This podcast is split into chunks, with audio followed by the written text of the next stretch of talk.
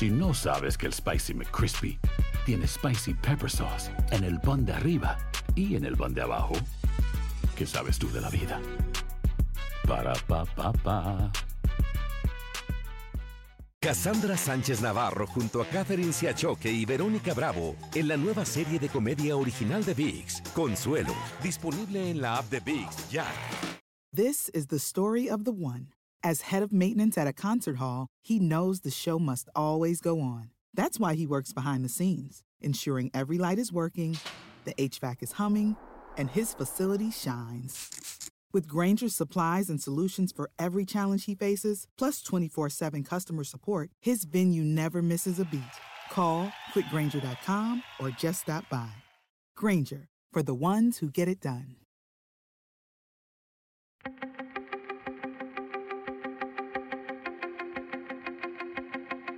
Temas importantes, historias poderosas, voces auténticas. Les habla Jorge Ramos y esto es Contrapoder. Qué bueno que están conmigo otra vez aquí en este podcast llamado Contrapoder. Y hoy vamos a hablar con el cantante Luis Enrique. Yo no sé mañana, todos conocemos las canciones de Luis Enrique. Lo que pocos saben es que Luis Enrique acaba de escribir una autobiografía llamada precisamente Autobiografía. En ella cuenta momentos muy difíciles, realmente muy difíciles de su infancia, de su llegada como indocumentado a los Estados Unidos y lo complicado que fue salir adelante. Conversé con él en nuestros estudios de Univisión y este es Luis Enrique, el cantante, pero también el escritor. Gracias por estar aquí. Y ahora, ahora como escritor, es una faceta totalmente distinta. Déjame empezar con, con autobiografía. Tú tenías la canción, por supuesto, de autobiografía en la que nos vas contando desde ese verano del 78. Sí. Y quiero empezar en ese verano del 78. ¿Qué pasó? Nos, nos dice mi abuelo materno que hay que irse, que lo que viene... De Nicaragua. De Nicaragua, que viene una guerra muy difícil, que, viene, que va a haber, va a haber, van a haber cambios enormes, inimaginables, y que nosotros no podemos estar expuestos a eso. Los sandinistas ganan en el 79. Así es, un año después. Sí, sí, un año después, digamos, de lo que nosotros salimos, ¿no? Y entonces sales de Somoto. Salgo de Somoto, vamos a, llegamos a Managua. ¿Tienes eh, 15 años? 15 años, mi hermano 13. eh, y el plan era viajar Managua DF. Sí. En el DF nos iba a encontrar una persona que nunca en la vida habíamos visto, que además nos dieron una, una, un- una descripción ¿Cómo era? terrible. Dice, se van a encontrar un señor que es gordito, pelo negro, largo eh, y chiquito. Imagínate. Todo el mundo era así en claro, México. Yo dije, pero ¿y entonces? en el aeropuerto, por lo menos, ¿no? Y- Te- y te fuiste tú y tu hermano solos. solitos. Y, y llegamos ahí, al, al- nos hicieron una pequeña entrevista. Creo que los, los guardias lo que querían era un, un poco de plata y mi hermano, ya nos habían avisado que eso podía pasar. Yo llevaba dinero eh, y mi hermano me decía, no sueltes plata. Si sueltas plata no vamos a tener problemas. Entonces, nada, finalmente nos dejaron pasar, nos encontramos con este señor que él nos... Lo, lo encontraste. porque él nos, nos reconoció. Le habían dicho, ellos van a venir con dos guitarras con calcomanías. Y, y efectivamente, mi hermano y yo íbamos cargando estas guitarras con calcomanías y él dijo, ah, estos son los chavos, ¿no? Nos encontró, se presentó, me dice, yo soy fulano de tal, ¿va? Y nos vamos a quedar aquí esta noche y mañana salimos a Tijuana en, en un avión. Y allá nos vamos a encontrar con su tío Jimmy, que es el que los va a pasar. por- nos va a pasar en auto, ¿no? Eh, se da eso, vamos al mediodía más o menos. de- pero este señor iba muy nervioso, el que nos encontró en, en el DF. Y resulta Porque iba a ser algo ilegal. Exactamente, y nunca lo había hecho. Sí. ¿no? Iba con dos chiquillos atrás que no llevaban papeles ni nada. Y se puso tan nervioso que el guardia no le había pedido ningún documento a él. Estamos hablando de Ya cuando cruzar estamos- ilegalmente desde Tijuana hasta San Diego. Tú Exacto. no, tenías, no tenían visas ustedes, ni tú ni tu hermano. Nada. Y traíamos pasaportes nicaragüenses, ¿no? Ah, llegamos a la caseta del, del- del guardia, el guardia va a comenzar a hablar y el tipo le saca todo, o sea, pasajes con que había ido al DF, o sea, todos los documentos que andaba. Y el guardia se puso, ne- se puso muy este, agresivo en ese momento. Y dice, Esto, ustedes no hay, no hay algo bien aquí. O sea, pónganse para el lado. Y se fue, regresó y nos dijo, se tienen que regresar. Y nos regresamos a Tijuana. A las 12 de la noche regresamos ya sin este señor porque el tío mío le dijo hasta de lo que iba a morir y le dijo que se fuera en avión, en tren, en bote, en lo que se fuera para Los Ángeles. ¿Quién los cruza la segunda vez? Mi tío, de nuevo. Nos vamos él, eh, mi tío y mi hermano y yo solos. Ya Y mi hermano se había dormido. logran cruzar. Y logramos cruzar a San Diego. ¿Tú, ¿Tú entendiste que en ese momento te estabas convirtiendo en indocumentado o no importaba? Absolutamente. No, yo no tenía ni idea de que... a- a- o sea, no tenía idea de qué era eso de ser indocumentado. Ni mucho menos de que estábamos haciendo algo extremadamente ilegal. Eh, no, no tenía ni idea. Mi hermano menos. Por supuesto, llega Ronald Reagan a ser presidente y hay una amnistía en 1986. Cerca de 3 millones de personas eh, son legalizadas, incluyéndote a ti. incluyéndome a mí y a muchos nicaragüenses que tenían ese mismo problema que yo. Ah, pero después me vi expuesto a que, como había permanecido 10 años ilegal, indocumentado, ¿cómo iba a ir a esa primera entrevista a migración? ¿Y cómo fue? Fue, fue, fue fuerte porque estaba a punto de firmar mi contrato disquero, mi primer contrato disquero. Y la disquera no sabía, Y no sabía que tú que yo era indocumentado. que eras indocumentado. Entonces, firmo el, el primer, siendo indocumentado, firmo el contrato y yo digo, Dios mío, si me has traído hasta aquí y he pasado las de Caín, por amor de Dios no me dejes ahora porque esta es mi oportunidad si es que va a haber alguna. Voy a la entrevista y me toca un señor americano y me dice, entre tantas, las- tantas cosas que me dijo, me dice, tú sabes que yo te puedo deportar, ¿no? Después de que habíamos hablado de todo, le había presentado cartas por qué no podía regresar a Nicaragua, etcétera, que me había bachillerado, que no había podido seguir estudiando por ser indocumentado, todo esto se lo llevé. Y le digo, y además tengo, estoy tocando la puerta ya de un contrato disquero, ¿no? Y él me dice, bueno, yo te te puedo- abriste totalmente. Absolutamente. Yo dije, si, me- si va a pasar algo que este hombre, pues que decida, ¿no? Y me dice, eh, sabes que yo te puedo deportar, pero después de escuchar tu historia y ver todo lo que me has traído, y ver cómo has luchado, saber que has estado solo, eh, te voy a decir algo. Yo tengo dos hijos. Uno que va a salir de high school y otro que está en college. Yo espero que por lo menos uno, o si no los dos, me salgan la mitad de hombre que tú eres. Bienvenido a los Estados Unidos de América. Hermano. No cuando- me digas. No, no, sí te digo. Cuando yo salí de ahí, abro la puerta y salgo y, me, y comienzo a llorar Sí. de la emoción.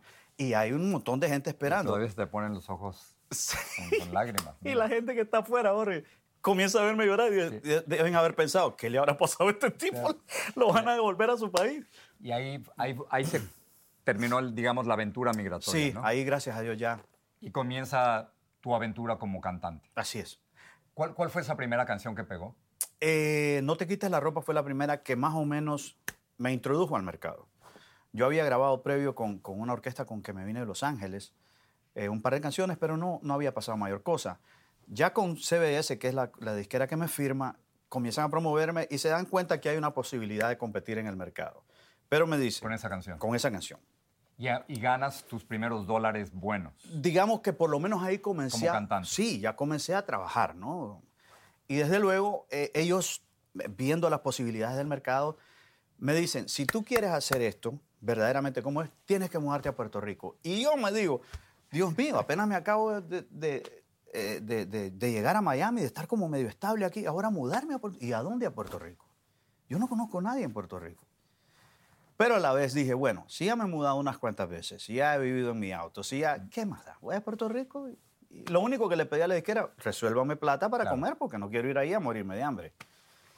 Me envían a Puerto Rico, grabo un segundo disco, eh, Amor y Alegría, que es donde está desesperado, tú no le amas, le temes, todas esas canciones. Y pega hasta la vida. Yo me di cuenta que mi disco estaba pegado y que yo estaba pegado, por lo menos en audio, porque en la calle de Isla Verde, la calle principal, En San Juan. en San Juan, pasaban los autos con la música de salsa a todo meter. Y de pronto te- escuchas tu Y canción. me escuché. Y yo estaba con mi compadre Omar Alfano Sí. y con mi amigo Pupi Santiago. Y nos volvimos a ver los tres y dijimos, compadre, estoy pegado, eso soy Ya. yo. O sea, o sea, Luis Enrique, esa vez es cuando puedes decir, la hice. Sí. O sea, todo valió la pena. Todo valió la Desde pena. Somoto hasta Estados Unidos y luego San Juan. Así es. Ahí te diste cuenta, por fin, eh, este inmigrante la hizo. Así es. Y, y lo que no podía creer todavía es que iba a tener la posibilidad de quitarme el peso encima eh, en cuanto a levantarme todos los días y pensar, ¿qué me va a pasar hoy? O sea, tenías miedo que te, que te deportaran. Claro, hermano. O sea, claro. te sentías siempre ante la posibilidad de que lo peor fuera a ocurrir, ¿no? Sí, y, y no sabía qué iba a hacer en ese momento. Sí, o sea, si eso se hubiese dado, no tenía ni la menor idea de qué me iba a pasar. ¿Te, te pasa, Luis Enrique, a mí también de vez en cuando que crees que vas a volver a perderlo todo?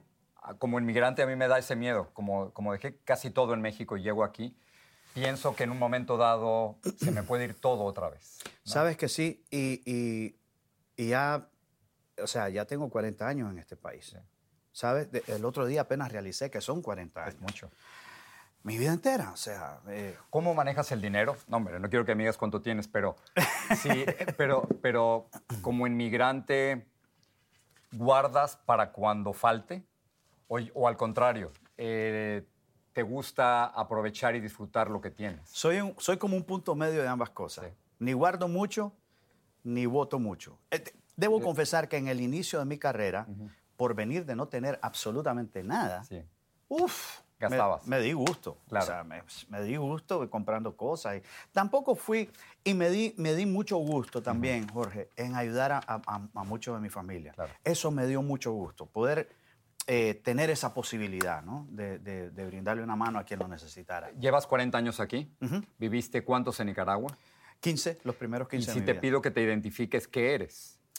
Pues fíjate, Por- en la canción de Porque llevas... cla- A ver. en la canción de autobiografía digo que no soy de aquí ni soy de allá. Exacto. Lo interesante de esto es que uno es de, de donde se siente bien. Más allá del hecho de, de decir yo soy nicaragüense. Claro que soy nicaragüense.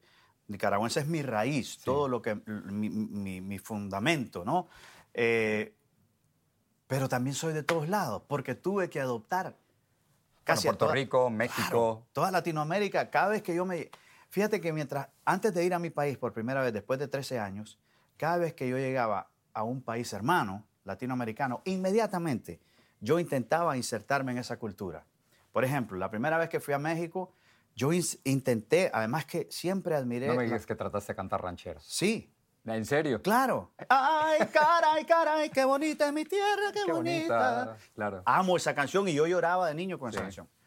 Pero Eso no lo sabía, ¿eh? Sí, no, es que, ¿sabes qué me pasa a mí?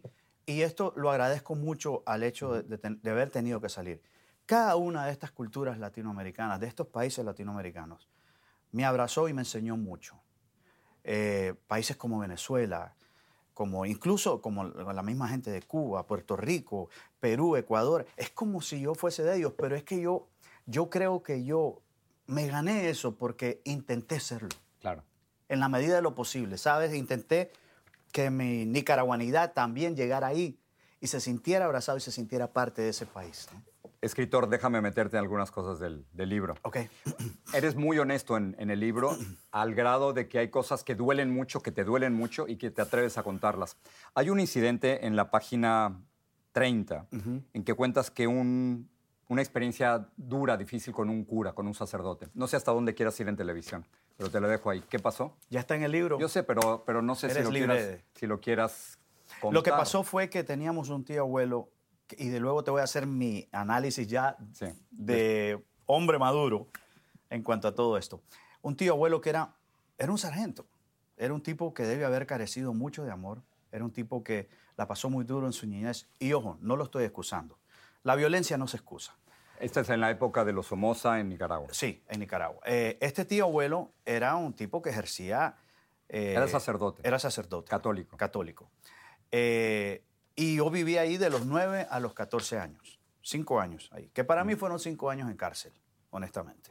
Es, es algo similar a estar en una cárcel. Hay unas reglas, se cumplen, hay unos horarios, se cumplen. Si no cumples ninguna de estas cosas, te vas a meter en problemas. Era un monasterio, era... Era una casa cural eh, donde vivía él, su empleada, su chofer, ¿Y ¿no? Y mi hermano? y yo, mi hermano y yo. Entonces en la calle, nosotros estábamos metidos en una clase de mecanografía, pero imagina, tenemos unos niños, eh, 10 o 11 años, no me acuerdo muy bien. Eh, no fuimos a la clase de mecanografía, la señora le dijo a él que no habíamos ido, le envió un mensaje, él vino caminando hacia donde estaba la clase de mecanografía con su bastón y nos encontró en el camino y nos preguntó de dónde vienen. Nosotros dijimos de la clase de mecanografía, él sabía que no. Sí. Dijo, le voy a volver a preguntar de dónde vienen. Y cuando yo iba a comenzar a hablar, como iba a decirle lo mismo, agarró el bastón y me lo quebró en la espalda. Pero esto sucede... quebró el bastón, en la espalda. Entonces mi hermano me hace mucho chiste de esto porque dice, tú sabes que me salvaste ese día, ¿no? Claro, porque te... Porque se quebró el no bastón él. y no le Claro. dieron a él. Sí. Pero todo esto lo, vi- lo vio pues todo el mundo en la calle y Y los castigaban con los brazos abiertos. sí, arrodillados en, En, en piedras, en maíz. maíz. Y luego otro de los Como cas- castigo. Sí, como castigo. Otro de los castigos, Qué miedo de niño, ¿no? Y además qué impotencia. mira, Jorge, yo sufrí mucho de, de, de baja autoestima por, por todas estas cosas, ¿no? Y, y- y ahora que, que soy papá y que tengo un hijo que es, que es amado y, y está rodeado de amor, es que me puedo dar cuenta cuánto me hizo daño eso. Eh, mucho tiempo en mi vida, me tomó mucho sobrepasar esas cosas, ¿no? Pero imagínate, eh, eh, que, un castigo fuera que te sentaran en calzoncillo a practicar piano mientras entraban los feligreses y te veían. Para un niño eso es bastante... Era una humillación. era una total Claro. humillación. Y eh, ponía en cuestionamiento muchas cosas en ti. O sea, Claro. ¿qué estoy haciendo yo para, lo primero, ¿no? ¿Qué estoy haciendo para merecerme esto? Pero también, ¿de verdad soy malo? ¿De verdad? ¿O soy, o qué me pasa? O Te sea, culpabas a ti. Claro, inevitablemente. La mayoría de la gente que es violentamente eh, agredida, eh, ya sea verbalmente o físicamente, se van a cuestionar y, y muy probable se van a echar mucho de esa culpa a ellos, ¿no? Eh, ¿Tú, tú te das cuenta todo lo que has cambiado y todo lo que has logrado? Claro. después de ese niño con los brazos abiertos, eh, hincado en el maíz o tocando en el piano eh, en esas circunstancias tan humillantes, de pronto es que te estoy imaginando en el escenario, ¿no? Eh, con esa alegría extraordinaria de cómo, cómo transformas a las gentes. El cambio es increíble, Luis Enrique. Pudiste haber quedado destruido y no te dejaste. O sea, eres un sobreviviente. Sí, soy un sobreviviente y, y tengo la dicha, y lo digo en el libro también, de que he contado con muchos ángeles en mi vida.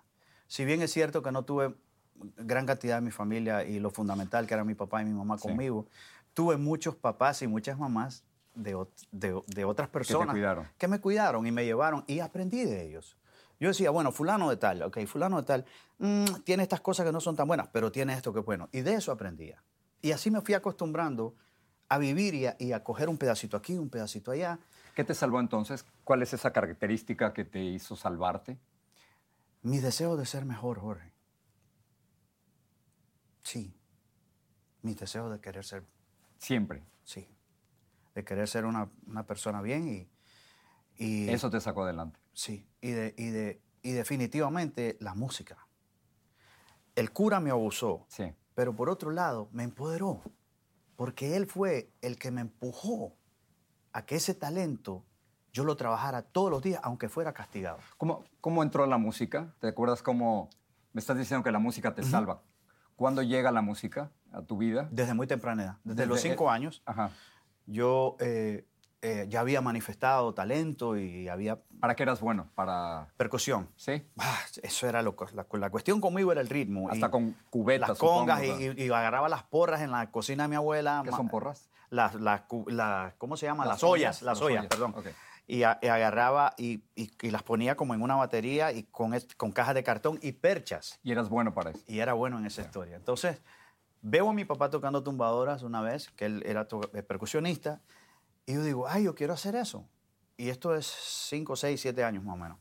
Eh, y de ahí comienzo intensivamente, eh, ansiosamente, tercamente a buscar de alguna manera cómo encontrar material que me ayude a aprender cómo se hace eso. Y es ahí cuando entra toda la historia de Fania All Stars en los 70 y comienzo yo a escuchar a todos estos eh, grandes músicos y aprender, ¿no? La- ¿Cuál es la guitarra del abuelo Carlos?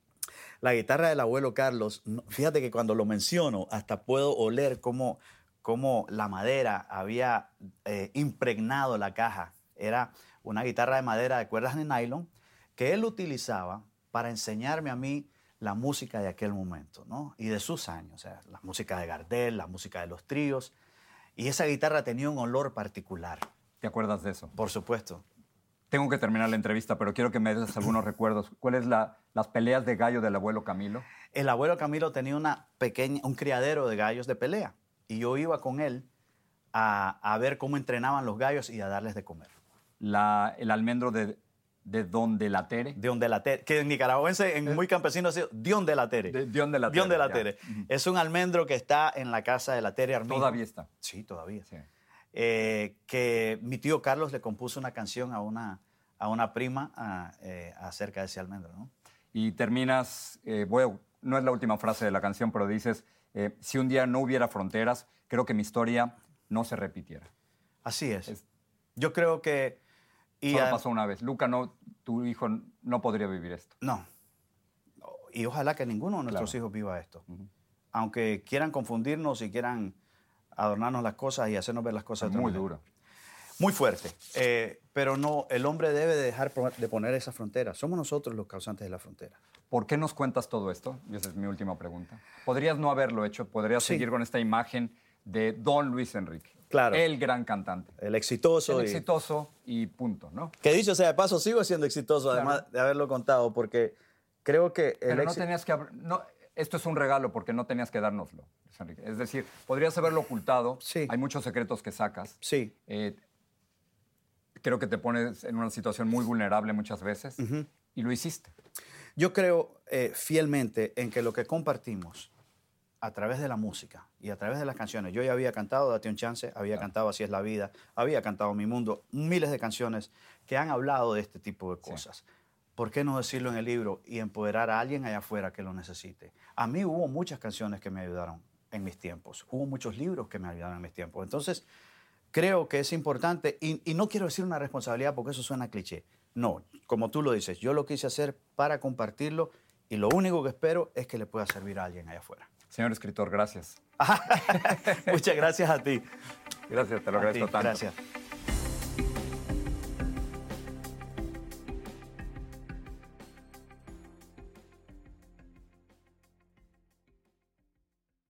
Boost Mobile tiene una gran oferta para que aproveches tu reembolso de impuestos al máximo y te mantengas conectado. Al cambiarte a Boost, recibe un 50% de descuento en tu primer mes de datos ilimitados. O, con un plan ilimitado de 40 dólares, llévate un Samsung Galaxy A15 5G por $39.99. Obtén los mejores teléfonos en las redes 5G más grandes del país. Con Boost Mobile, cambiarse es fácil. Solo visita boostmobile.com. Boost Mobile, sin miedo al éxito. Para clientes nuevos y solamente en línea, requiere AroPay. 50% de descuento en el primer mes requiere un plan de 25 dólares al mes. Aplican otras restricciones. Visita para detalles. Si no sabes que el Spicy McCrispy tiene Spicy Pepper Sauce en el pan de arriba y en el pan de abajo, ¿qué sabes tú de la vida? Para, pa, pa, pa. Cassandra Sánchez Navarro junto a Catherine Siachoque y Verónica Bravo en la nueva serie de comedia original de VIX, Consuelo, disponible en la app de VIX ya.